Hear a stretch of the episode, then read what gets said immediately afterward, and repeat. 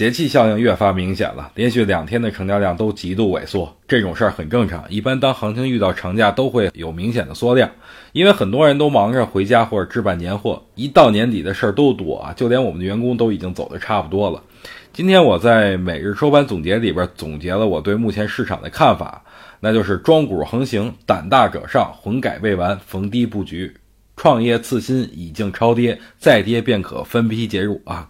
给大家说一下其中的意思吧。首先啊，很多庄股最近都逆着指数运行，例如新雅智诚啊、熊猫金控、太阳电缆等啊，所以胆大的可以去尝试。其次呢，就是混改本轮还没有结束啊，特别是国资委控股小市值个股，